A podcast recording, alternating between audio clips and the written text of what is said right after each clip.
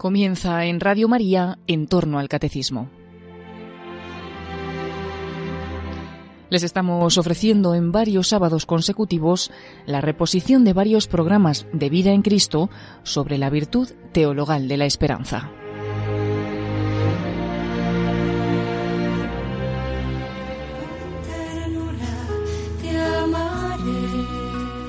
Un cordialísimo saludo, muy querida familia de Radio María, mes de noviembre, mes de la vida eterna, mes para pensar en el más allá, mes para pedir al Señor que aumente nuestra esperanza.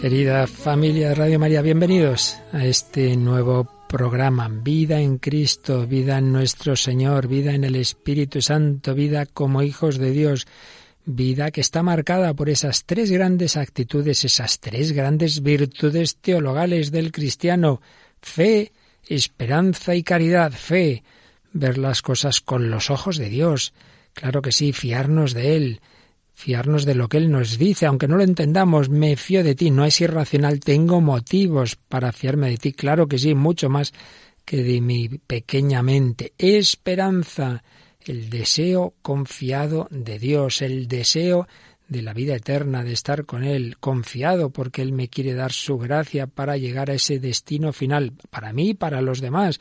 No es individualista la esperanza cristiana. Y caridad, precisamente ese amor a Dios, ese amor al prójimo. Bien, pues estamos ya terminando nuestro recorrido por esta segunda virtud teologal que es la esperanza. Y lo hacíamos ya en esta última parte de nuestra reflexión con la guía maestra de la única encíclica que yo sepa dedicada de un papa dedicada es profeso a la esperanza, la encíclica Spe Salvi del Papa Benedicto XVI, una encíclica preciosa sobre esta virtud de la esperanza que está sellada, que está firmada en noviembre del año 2007.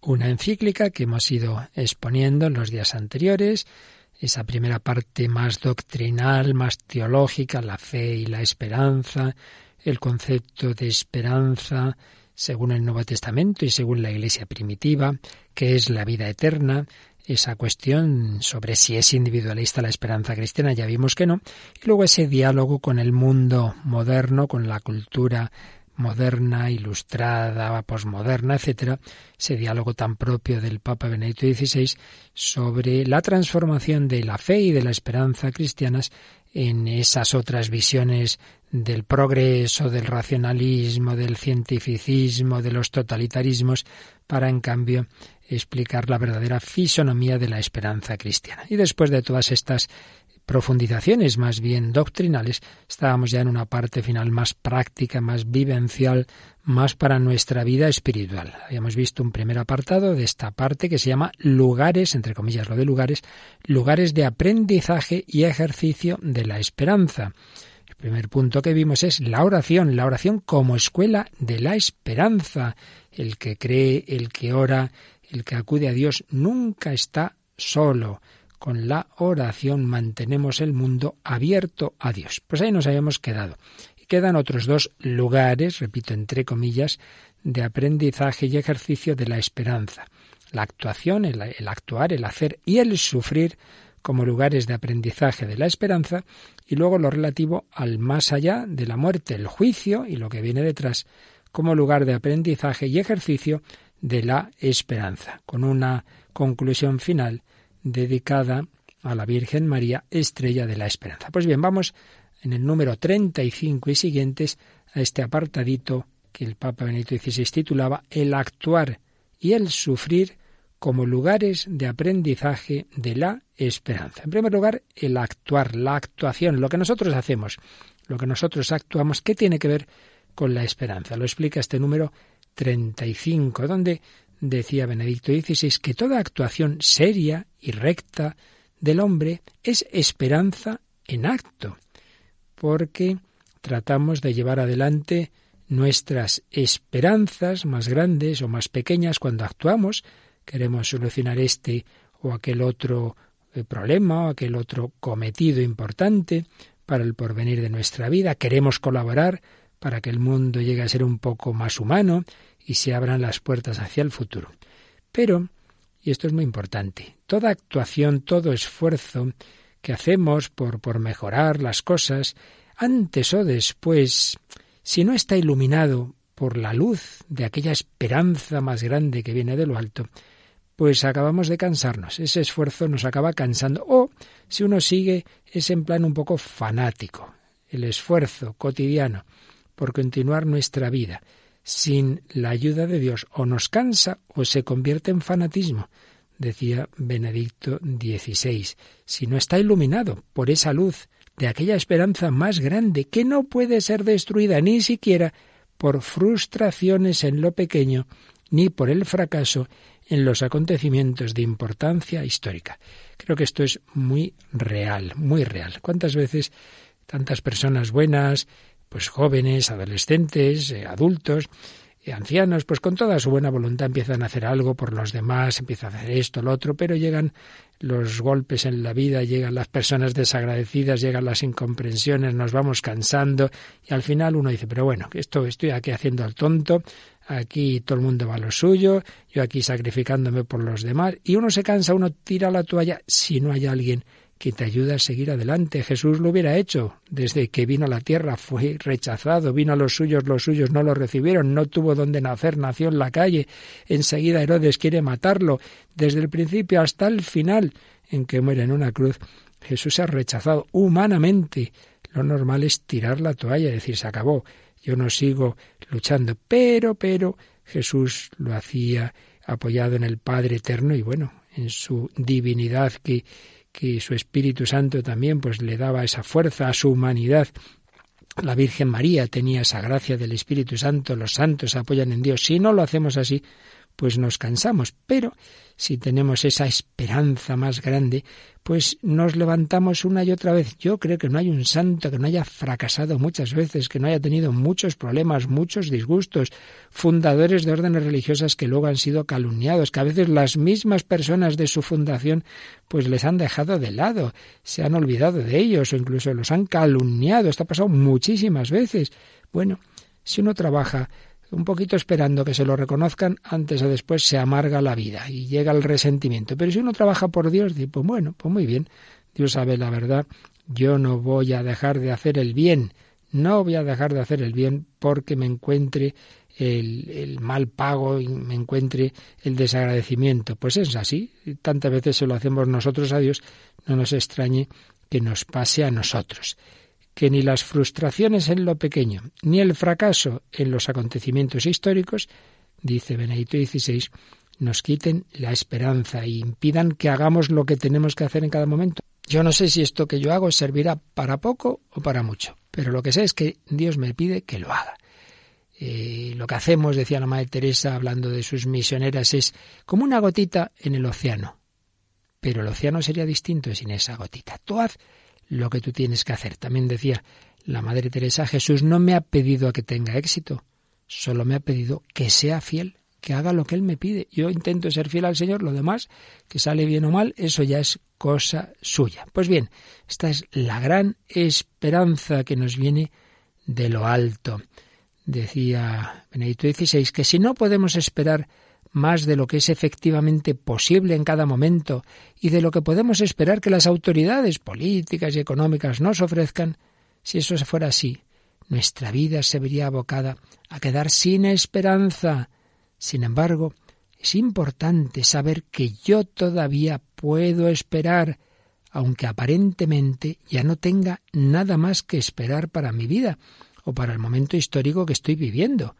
Solo la gran esperanza, la gran esperanza, me da esa certeza de que a pesar de todas las frustraciones, mi vida personal y la historia en su conjunto están custodiadas por el poder indestructible del amor, amor con mayúscula, y que gracias al cual tienen para él sentido e importancia. Solo una esperanza así puede en ese caso dar todavía ánimo para actuar y continuar. Menudo párrafo tan maravilloso. Tantas veces vemos en la historia pues que las personas buenas, las naciones a veces que han intentado precisamente ser fieles a Cristo, pues han fracasado, les ha ido mal humanamente en muchos aspectos. Solo la gran esperanza, la gran esperanza de que a pesar de todas esas frustraciones, mi vida personal y, la historia en su conjunto, madre mía, qué mal va el mundo, qué problemas hay aquí, allá, cuántas injusticias, qué problemas en la iglesia. Bueno, pues a pesar de todo, no lo dudes, mi vida y la historia en su conjunto están custodiadas por el poder indestructible del amor. No, no, no se le ha ido la historia a Dios de las manos, tranquilo. No, no, esta historia, este mundo tienen sentido. Yo no dejo de hacer lo que pueda hacer. Esa gran esperanza me da ánimo para actuar, para continuar. Ciertamente, sigue diciendo el número 35, no podemos construir el reino de Dios con nuestras fuerzas. Lo que construimos es siempre reino del hombre, con todos los límites propios del hombre. Pues claro, todo lo que hacemos los hombres, también dentro de la Iglesia, pero somos hombres los que estamos en ella, aunque movidos por el Espíritu Santo, pero hombres, a fin de cuentas, todo tiene el límite de lo humano. Y en cambio el reino de Dios es un don, es un don que no vamos a construir solo con nuestras fuerzas, pero precisamente porque es un don, es grande y hermoso y constituye la respuesta a la esperanza. Tampoco podemos, por usar una terminología clásica, merecer el cielo con nuestras obras. El cielo siempre es más de lo que merecemos. Del mismo modo que ser amados nunca es algo merecido, siempre es un don. Uno no se merece que le quieran. El amor siempre es un don. Pues sí, el ser amado siempre es un regalo, siempre es un don y mucho más el cielo, el reino de Dios. No obstante, no obstante, aun siendo plenamente conscientes de esa plusvalía del cielo, dice Benedicto XVI, sigue siendo siempre verdad que nuestro obrar no es indiferente ante Dios, ni es indiferente para el desarrollo de la historia. Siempre el reino de Dios será algo que no hayamos merecido, siempre será un regalo, siempre será una plusvalía, pero eso no quiere decir que no haya que hacer lo que podamos. Tú pon de tu parte. Podemos abrirnos nosotros mismos y abrir el mundo para que entre Dios, para que entre la verdad, el amor y el bien. Y es lo que han hecho los santos como colaboradores de Dios, qué expresión tan bonita de San Pablo, que aparece en 1 Corintios 3.9, 1 Tesalonicenses 3.2, tenemos ese honor. Dios nos ha pedido que colaboremos con Él, colaboradores de Dios.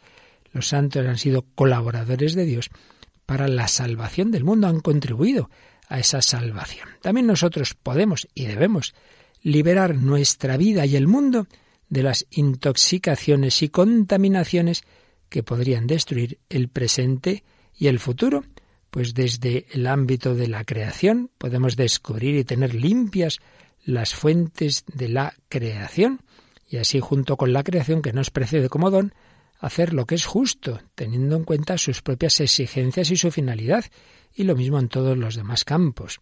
Eso sigue teniendo sentido, aunque en apariencia no tengamos éxito o nos veamos impotentes ante la superioridad de fuerzas hostiles. Pues cuántas veces los santos se han visto como nada, como el gran un, granito de arena ante unas fuerzas eh, hostiles tremendas. ¿Qué, ¿Qué, puedo hacer yo aquí? Bueno, pues como David ante Goliat, aparentemente nada. Bueno, pues mira, al final el que ganó fue David. Hay que apoyarse en Dios, no asustarnos ante los poderes de este mundo, que son como esa estatua de oro, de plata, sí, sí, pero que tiene los pies de barro. Así es el mundo. Así, por un lado, concluye el número 35 de Spesalvi, así, por un lado, de nuestro obrar brota esperanza para nosotros y para los demás. Pero al mismo tiempo, lo que nos da ánimos y orienta nuestra actividad, tanto en los momentos buenos como en los malos, es la gran esperanza fundada en las promesas de Dios. La gran esperanza fundada en las promesas de Dios, esas promesas que nos ha hecho el Señor esas promesas de las bienaventuranzas, bienaventurados los pobres, porque vuestro es el reino de los cielos, bienaventurados los mansos, porque ellos heredarán la tierra, las promesas de Dios, las promesas de la vida eterna. Pues vamos a darle gracias al Señor, vamos a pedirle que aumente esa nuestra esperanza, que no dudemos de que se cumplen esas palabras de Jesús, esas bienaventuranzas, dichosos vosotros, vosotros, si seguís mis palabras.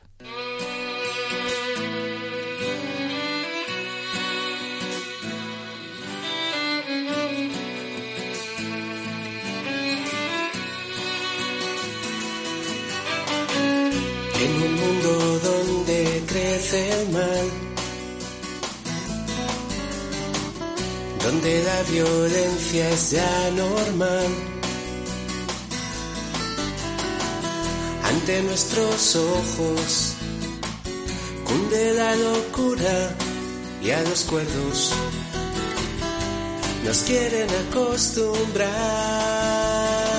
pero no, no hay nadie que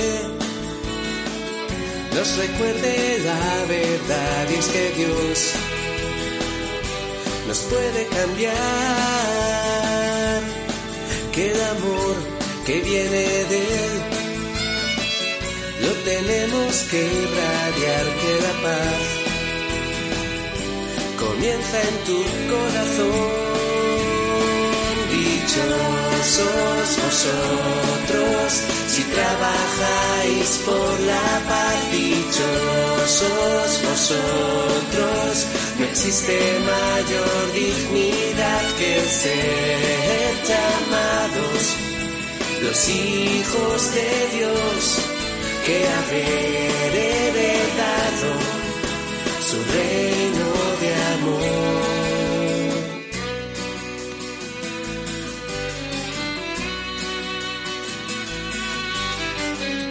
En un mundo donde nadie da a su hermano una oportunidad. Vale más la fuerza que tener paciencia y el odio. Desplaza la caridad, pero no, no hay nadie que nos recuerde la verdad que el amor nos ha de llevar a entender que todo aquel tu vida encontrarás es Jesús, buscando tu amistad. Dichosos vosotros si trabajáis por la paz. Dichosos vosotros, no existe mayor dignidad que ser llamados los hijos de Dios que haber heredado su reino de amor. Dichosos vosotros si trabajáis por la paz. Dichosos vosotros, no existe mayor dignidad que el ser llamados los hijos de Dios que haber heredado su reino, su reino de amor. Haber heredado su reino de amor. Si nuestra herencia es Dios, es su reino. Hagamos de nuestra parte, abramos nuestra vida, nuestro corazón en la oración y en las actuaciones que podamos hacer, pues hagámoslas con confianza en el Señor. Sí, pero también llega a la vida el sufrimiento. Después de hablarnos Benedicto XVI en Espesalvi del obrar, de las actuaciones, como lugares de, de, aprendizaje, de la esperanza, nos va a hablar de esa realidad que a todos nos llega antes o después, a veces muy pronto y siempre más de lo que quisiéramos, el sufrimiento. ¿Tiene relación el sufrimiento y la esperanza?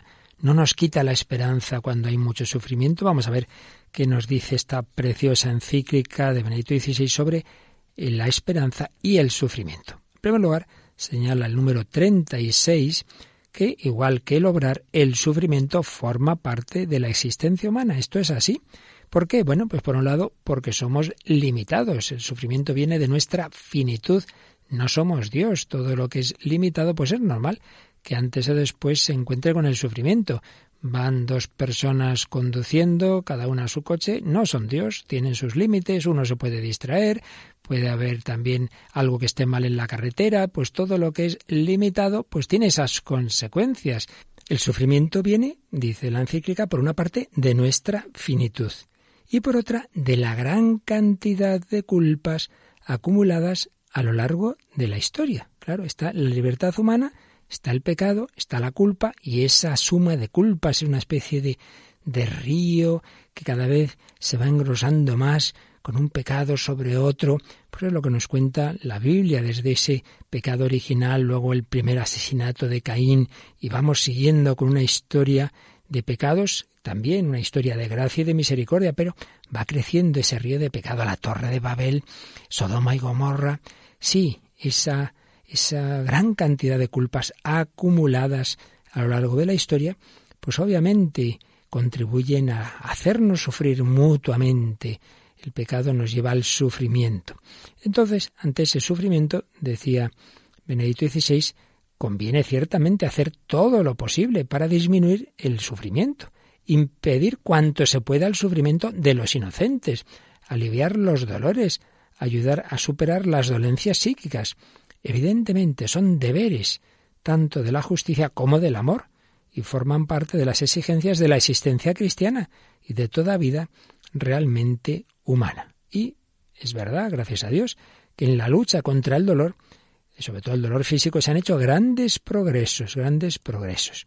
Aunque en las últimas décadas también señala eh, la encíclica, ha aumentado el sufrimiento de los inocentes, no digamos con el gran genocidio del aborto, y también las dolencias psíquicas.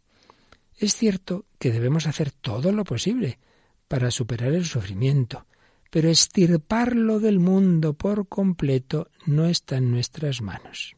Por más que debamos hacer lo posible, nunca pensemos que el hombre va a quitar del todo el sufrimiento en el mundo. No está en nuestras manos, simplemente porque lo que no podemos es desprendernos de nuestra limitación.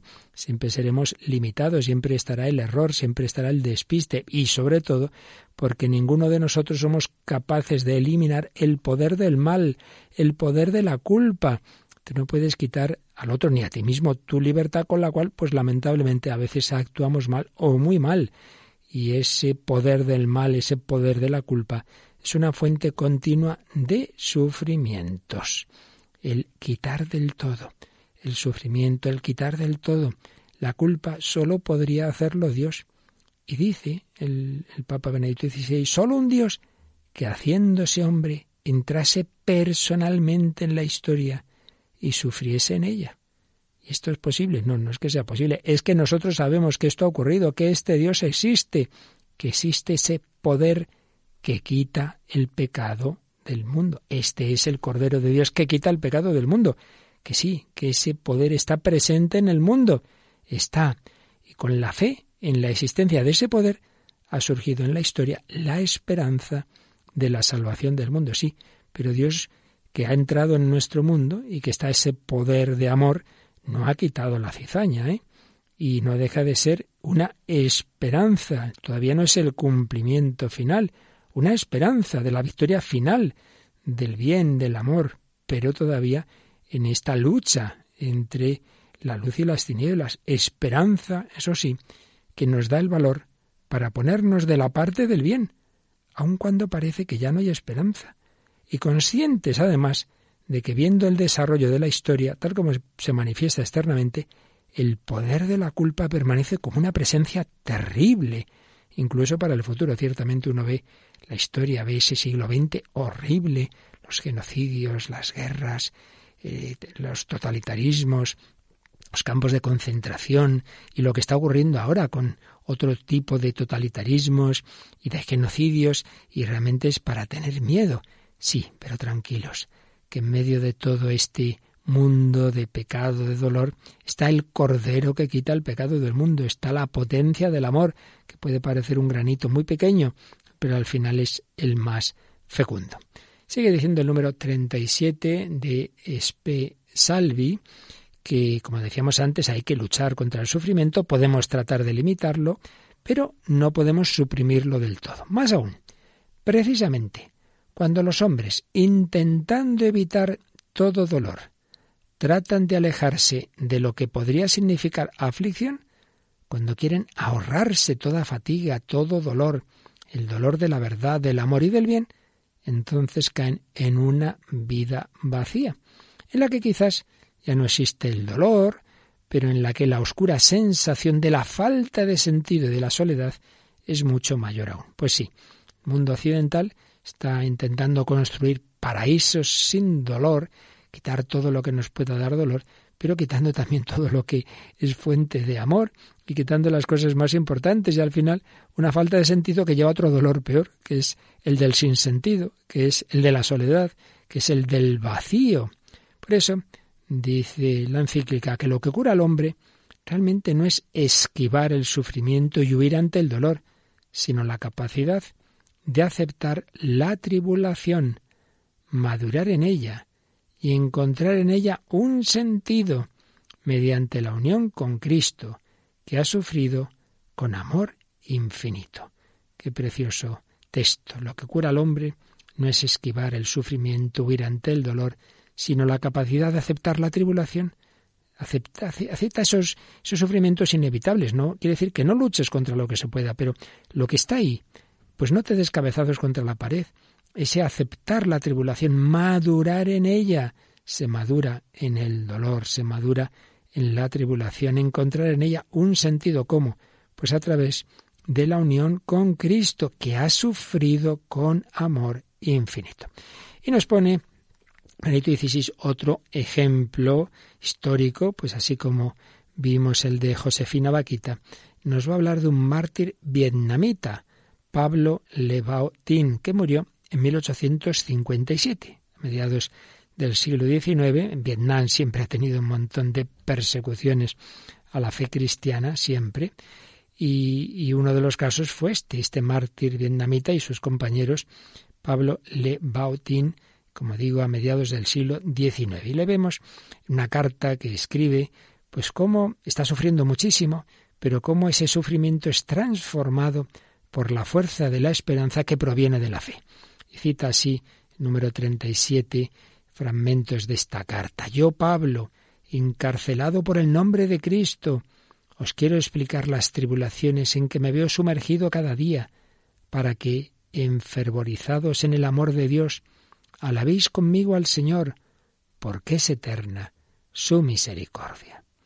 Esta cárcel es un verdadero infierno, a los crueles suplicios de toda clase como son grillos, cadenas de hierro y ataduras, hay que añadir el odio, las venganzas, las calumnias, palabras indecentes, peleas, actos perversos, juramentos injustos, maldiciones y finalmente angustias y tristeza. Pero Dios, que en otro tiempo libró a los tres jóvenes del horno de fuego, está siempre conmigo y me libra de las tribulaciones y las convierte en dulzura, porque es eterna su misericordia. Fijaos, esto no quita todo el dolor, todas las tribulaciones que está diciendo, pero Dios está siempre conmigo. Y me libra de las tribulaciones no porque le quite esos dolores, sino porque por dentro en su alma las convierte en dulzura. Sí, en medio de estos tormentos que aterrorizarían a cualquiera, por la gracia de Dios estoy lleno de gozo y alegría, porque no estoy solo, sino que Cristo está conmigo. ¡Qué maravilla! El dolor, todo lo que le están haciendo de sufrir está ahí, sí. Pero por dentro, lo que no puede evitar el verdugo es que por dentro Dios le llene de gozo y alegría. ¿Por qué? Porque no estoy solo, sino que Cristo está conmigo. Yo muchas veces lo he dicho, lo que más hace sufrir no es tanto el motivo concreto del sufrimiento, sino el sufrir sin sentido, sin esperanza y sin compañía, sino en soledad. Y el Señor pues hace que suframos con sentido desde la fe. Sufrimiento se ha convertido en cruz redentora, con esperanza, porque Dios saca bien del mal y nos espera la vida eterna. Y no en soledad, sino en compañía. Cristo está conmigo, Cristo sufre conmigo, Cristo muere conmigo y resucitaré con él. Cristo está conmigo, no estoy solo, decía este mártir vietnamita. Y seguía escribiendo. ¿Cómo resistir este espectáculo viendo cada día cómo los emperadores, los mandarines y sus cortesanos blasfeman tu santo nombre, Señor, tú que te sientas sobre los querubines y serafines. Mira, tu cruz es pisoteada por los paganos. ¿Dónde está tu gloria? Al ver todo esto, prefiero encendido en tu amor morir descuartizado en testimonio de tu amor. Muestra, Señor, tu poder. Sálvame y dame tu apoyo, para que la fuerza se manifieste en mi debilidad y sea glorificada ante los gentiles. Queridos hermanos, sigue escribiendo en su carta, al escuchar todo esto, llenos de alegría, Tenéis que dar gracias incesantes a Dios de quien procede todo bien. Bendecid conmigo al Señor porque es eterna su misericordia. Me parece que han sido ya tres veces con este estribillo, porque es eterna su misericordia. Y mirad que lo estaba pasando mal. ¿De qué nos quejamos nosotros? Os escribo todo esto para que se unan vuestra fe y la mía. En medio de esta tempestad he hecho el ancla hasta el trono de Dios esperanza viva de mi corazón. ¡Qué maravilla! En medio de todas las tribulaciones que estaba pasando, echaba el ancla, una imagen típica de la iconografía cristiana para la esperanza, hecho el ancla hasta el trono de Dios, esperanza viva de mi corazón. Pues tú, querido oyente, estás pasándolo mal por esa enfermedad, por ese problema familiar, por esa angustia ante tal problema, tal otro. Echa el ancla hasta el trono de Dios, haz oración, estate ahí con el Señor, desahógate ante Él, Él te espera, Él te da fuerzas para caminar y Él te dice, tranquilo, esto pasará. Eh, dice San Pablo, no hay comparación entre las tribulaciones de esta vida y, y la gloria que nos espera. Echa el ancla hasta el trono de Dios, hasta el corazón de Cristo, hasta el sagrado corazón de Jesús, esperanza viva de mi corazón, que nos apoyemos en Él, que confiemos en Jesucristo, que nos baste con Él, que nos ama y que sobre todo no vivamos, no suframos en soledad, que Jesús se ha quedado con nosotros. Acude al sagrario, ponte delante de Jesucristo y entonces verás que te basta con saber que Jesús está ahí contigo y quiere fortalecerte, quiere darte la gracia para sufrir amando y esperando.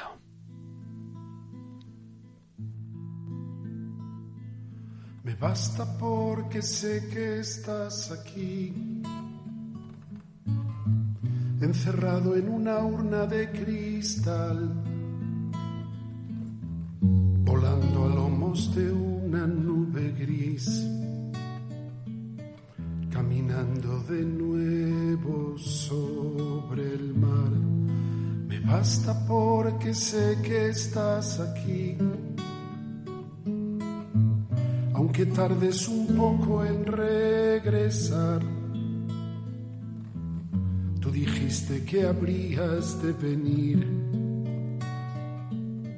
Haz que no nos cansemos de esperar Basta porque sé que estás aquí. Aunque no se te oiga respirar y ni siquiera el corazón latir. Me basta con tu nombre pronunciar. Me basta porque sé que estás aquí preparándonos una eternidad.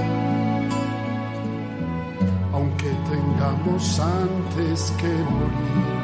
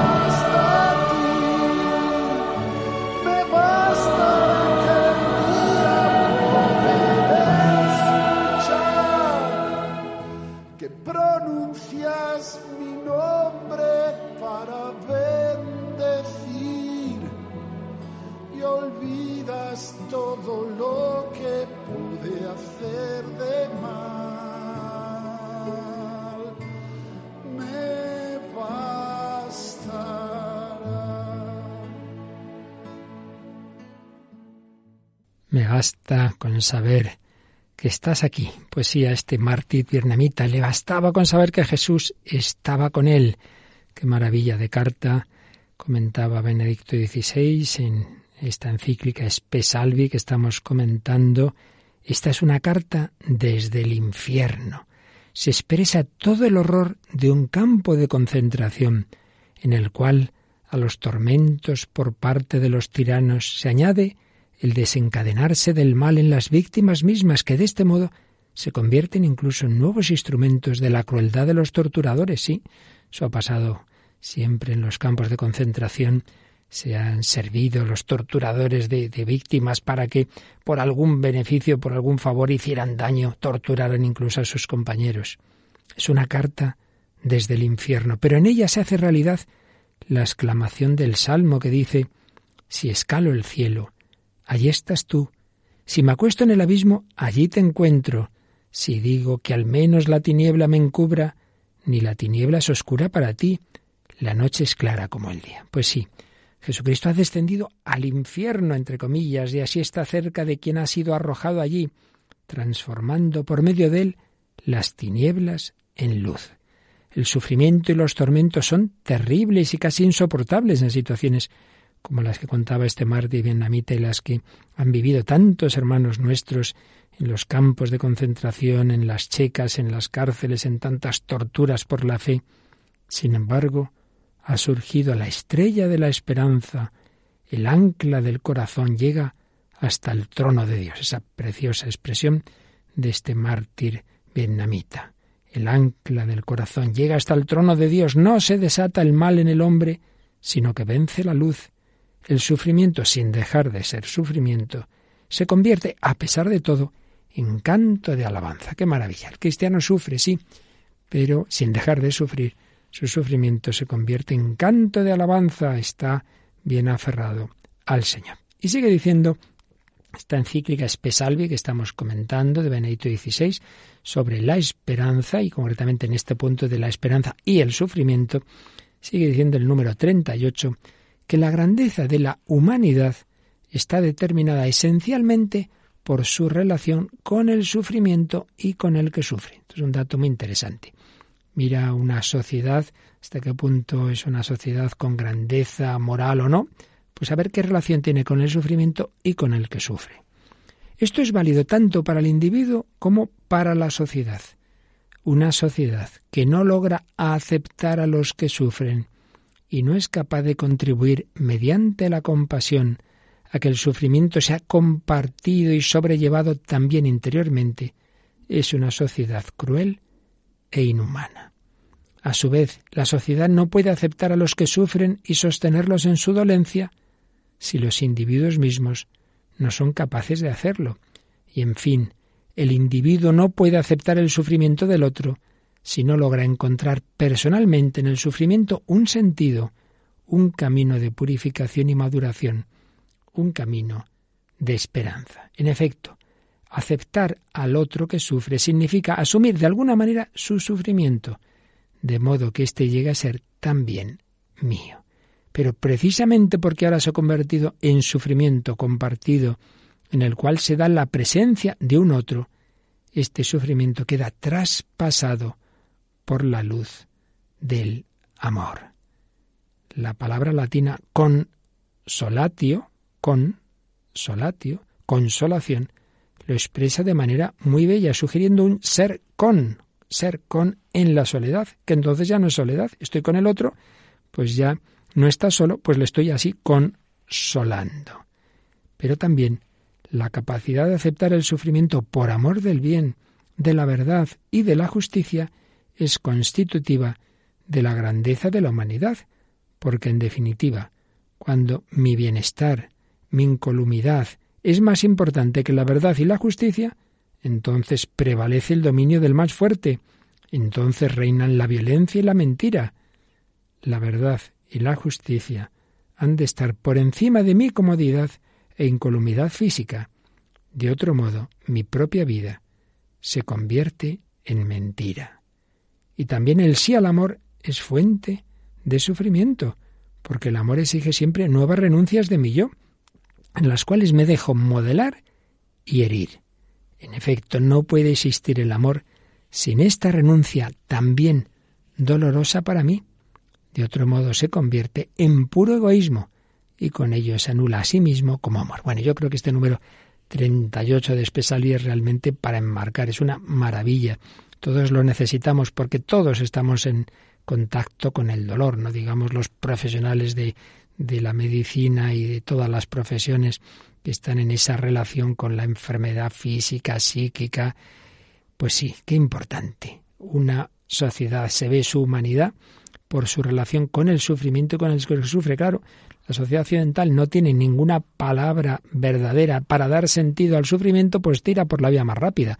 Viene un niño con taras, viene con con discapacidades, nada, nada, que no nazca, ya de entrada lo quitamos de en medio. Con el aborto no hay más que hablar. Está una persona pues con una enfermedad seria, con una paraplegia, nada, nada, vamos a ofrecerle el suicidio asistido. Este ya viejito aquí que pinta, pues vamos a quitárnoslo de en medio cuanto antes, vamos a facilitar la eutanasia. Pero hombre, no estamos diciendo que no haya que luchar contra el dolor, pero existen cuidados paliativos, existen formas de acompañar. ¿Qué persona que realmente se, se, ve querida, amada, acompañada, aliviada en el sufrimiento, realmente querría morir enseguida?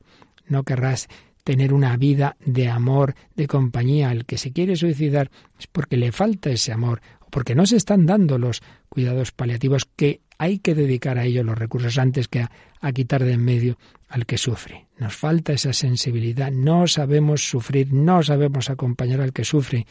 Distintas dimensiones que nos ha dicho aquí Benedicto XVI, aceptar al otro que sufre, asumir de alguna manera su sufrimiento, claro, eso me cuesta, me cuesta ver sufrir esta persona, entonces pues mejor me la quito de en medio. Capacidad también de sufrir yo por amor del bien, de la verdad y de la justicia. Oye, que hay que defender la justicia, que hay que defender la fe, claro, pero es que esto me puede costar muy caro, perder mi trabajo, mis bienes, quién sabe. Pues bueno, en estas situaciones de persecución incluso mi propia vida. Pero sí, el sí al amor es fuente de sufrimiento, claro, el amor exige siempre nuevas renuncias de mi yo, en las cuales me dejo modelar y herir. Bueno, pues si no quieres sufrir, no ames, claro, también la salida fácil. Por ello, sigue el número 39 diciéndonos que sufrir con el otro, por los otros. Sufrir por amor de la verdad y de la justicia. Sufrir a causa del amor. y con el fin de convertirse en una persona que ama realmente, son elementos fundamentales de humanidad cuya pérdida destruiría al hombre mismo. Aquí tenemos estos matices, estas claves, sufrir con el otro, sufrir por los otros, sufrir por amor de la verdad y de la justicia, sufrir a causa del amor y así convertirse en una persona que ama.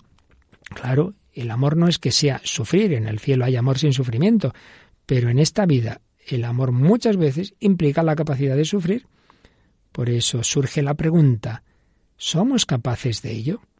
¿El otro es tan importante como para que por él yo me convierta en una persona que sufre? ¿Es tan importante para mí la verdad como para compensar el sufrimiento? ¿Es tan grande la promesa del amor que justifique el don de mí mismo? En la historia de la humanidad, la fe cristiana tiene precisamente el mérito de haber suscitado en el hombre de manera nueva y más profunda la capacidad de estos modos de sufrir que son decisivos para su humanidad. La fe cristiana nos ha enseñado que verdad, justicia y amor no son simplemente ideales, sino realidades de enorme densidad. Claro, nos ha enseñado que Dios, que es la verdad y el amor en persona, Dios mismo, la verdad y el amor, ha querido sufrir por nosotros y con nosotros. Y aquí toca el Papa Benito XVI un tema importantísimo, muy complicado teológicamente, muy delicado, pero realmente consolador también. Cita San Bernardo de Claraval, que acuñó una, dice, maravillosa expresión en latín, impasibilis est Deus, sed nos incompasibilis, es decir, Dios en sí mismo es impasible, pero eso no quiere decir que no pueda compadecer. Dios no puede, Dios en su naturaleza divina se entiende, no puede padecer, pero sí puede compadecer. El hombre tiene un valor tan grande para Dios que se hizo hombre, que Dios hizo hombre para poder compadecer él mismo con el hombre, de modo muy real, en carne y sangre, como nos manifiesta el relato de la pasión de Jesús. Pues sí, tenemos un Dios que ha querido sufrir, sufrir, ha querido sufrir con nosotros y por nosotros. Pues bueno, no es tanto que yo sufra por el otro, sí, Dios eterno, infinito, mi creador ha querido sufrir por mí y conmigo. Aquí podríamos añadir un tema que, que también han tocado los papas en otros momentos, que es que no solo ya Dios hecho hombre en su naturaleza humana, eh, Jesucristo, por tanto, ha sufrido en esa naturaleza humana, sino que Dios mismo, de una manera misteriosa, que ahí es donde hay que matizar mucho, en su misma naturaleza divina, pues a Dios le llega, le afecta nuestro pecado, sufre de alguna manera, ya se entiende que no en sentido físico, ni nada que implique imperfección, pero en el sentido de que, que tiene, digamos, una vulnerabilidad afectiva a Dios, le, no le da igual que yo viva como debo o viva en el pecado haciéndome daño a mí mismo. Pero en cualquier caso ha querido mostrarnos ese misterioso dolor divino en el dolor humano del Hijo de Dios hecho hombre. Por eso, sigue diciendo Benedicto XVI, en cada pena humana ha entrado uno que comparte el sufrir y el padecer, y de ahí se difunde en cada sufrimiento la consolatio, la consolación, el consuelo del amor participado de Dios, y así aparece la estrella de la esperanza. Qué bonito. No estamos solos, querido hermano, no sufre solo, Cristo está contigo, Él que ha sufrido antes mucho más, sufre contigo. Ciertamente en nuestras penas y pruebas menores siempre necesitamos también nuestras grandes o pequeñas esperanzas, decía Benedicto XVI, una visita afable, la cura de las heridas internas y externas, la solución de una crisis, etcétera. Pues sí, claro que sí, también hay que dar esas pequeñas esperanzas, esos pequeños consuelos, sí, sí pero en las pruebas verdaderamente graves, en las cuales tengo que tomar mi decisión definitiva de anteponer la verdad al bienestar, a la carrera, a la posesión, es necesaria la verdadera certeza, la gran esperanza, la gran esperanza de la que está hablando esta encíclica, que en definitiva es Dios. Por eso necesitamos también testigos, mártires, que se han entregado totalmente para que nos lo demuestren día tras día, claro que sí para cuando nos lleguen las pequeñas alternativas de la vida cotidiana cada vez más en este mundo pagano, pues que sepamos preferir el bien a la comodidad, sabiendo que precisamente así vivimos realmente la vida. La capacidad de sufrir por amor de la verdad es un criterio de humanidad. ¿Tenemos esa capacidad? Pues si no hay que pedírsela al Señor. No obstante, esta capacidad de sufrir depende del tipo y de la grandeza de la esperanza. Claro, si uno no tiene esperanza en Dios y en la vida eterna, pues es difícil que asuma una gran cantidad, digamos, de sufrimiento si no tiene esa esperanza. Los santos pudieron recorrer el gran camino del ser hombre del mismo modo en que Cristo lo recorrió antes de nosotros, porque estaban repletos de la gran esperanza. Finalmente, número 40 de Spesalvi añadía lo que llamaba una pequeña observación sobre los acontecimientos de cada día. La idea de poder ofrecer las pequeñas dificultades cotidianas que nos aquejan una y otra vez como punzadas más o menos molestas, dándoles así un sentido. Bueno, pues esta idea, esta devoción, este ofrecer el día, Señor, te ofrezco este dolor, te ofrezco esta incomprensión, este sufrimiento, este disgusto, dice que ese ofrecimiento era parte de una forma de devoción muy difundida, hasta no hace mucho, aunque quizá hoy menos practicada. Dice que quizá, sin duda, en esta devoción podría haber algunas cosas, la manera de practicarlos algunos, cosas exageradas y quizás hasta malsanas. A lo mejor alguna persona lo podía vivir esto pues en un sentido pues masoquista o como si el sufrir por sí mismo, por sí mismo tuviera un valor, si no se vive en amor, o, por, o si, como si no se pudiera luchar contra el sufrimiento. pudiera ser. Pero sigue diciendo Benedicto XVI, pero conviene preguntarse si acaso no comportaba también esta, esta devoción, este ofrecimiento, de algún modo, algo esencial que pudiera sernos de ayuda algo esencial que pudiera sernos de ayuda. ¿Qué quiere decir ofrecer? Estas personas, quienes hacían esos ofrecimientos, estaban convencidas de poder incluir sus pequeñas dificultades en el gran compadecer de Cristo, que así entraban a formar parte de algún modo del tesoro de compasión que necesita el género humano. Esa gotita de agua que el sacerdote echa en el cáliz, pues tiene también ese significado decir, ahí va lo mío, ahí va mi pequeña vida, mis pequeñas acciones, mis pequeños sacrificios y sufrimientos. Bueno, en sí mismo es una tontería, pero unidos a Jesucristo, unidos a su sangre, van a adquirir un valor infinito. Pues yo te ofrezco, Señor, este dolor de cabeza, este problema, esta punzada, este disgustillo que me han dado, esa incomprensión, ese desagradecimiento. Bueno, yo lo ofrezco. De esta manera, termina el número 40, de la encíclica Espesalvi. De esta manera, las pequeñas contrariedades diarias podrían encontrar también un sentido y contribuir a fomentar el bien y el amor entre los hombres.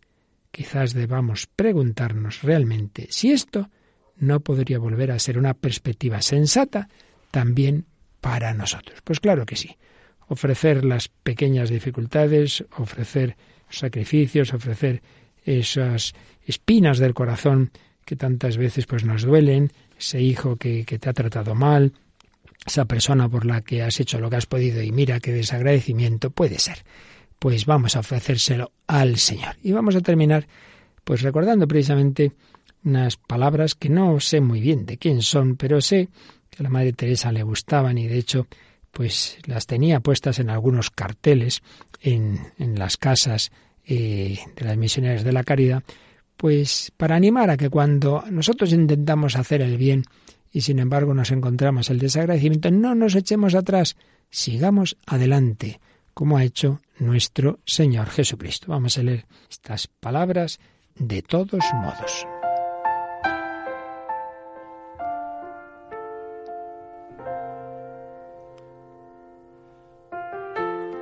Las personas son irrazonables, inconsecuentes y egoístas. Ámalas de todos modos. Si haces el bien, te acusarán de tener oscuros motivos egoístas. Haz el bien de todos modos. Si tienes éxito y te ganas amigos falsos y enemigos verdaderos, lucha de todos modos. El bien que hagas hoy será olvidado mañana. Haz el bien, de todos modos. La sinceridad y la franqueza te hacen vulnerable. Sé sincero y franco, de todos modos. Lo que has tardado años en construir puede ser destruido en una noche. Construye de todos modos. Alguien que necesita ayuda de verdad puede atacarte si le ayudas. Ayúdale de todos modos. Da al mundo lo mejor que tienes y te golpearán a pesar de ello. Da al mundo lo mejor que tienes de todos modos.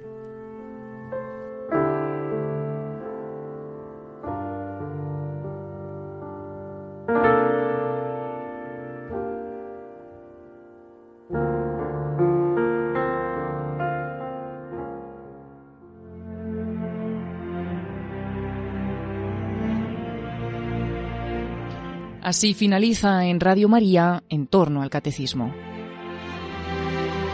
Les estamos ofreciendo en varios sábados consecutivos la reposición de varios programas de vida en Cristo sobre la virtud teologal de la esperanza.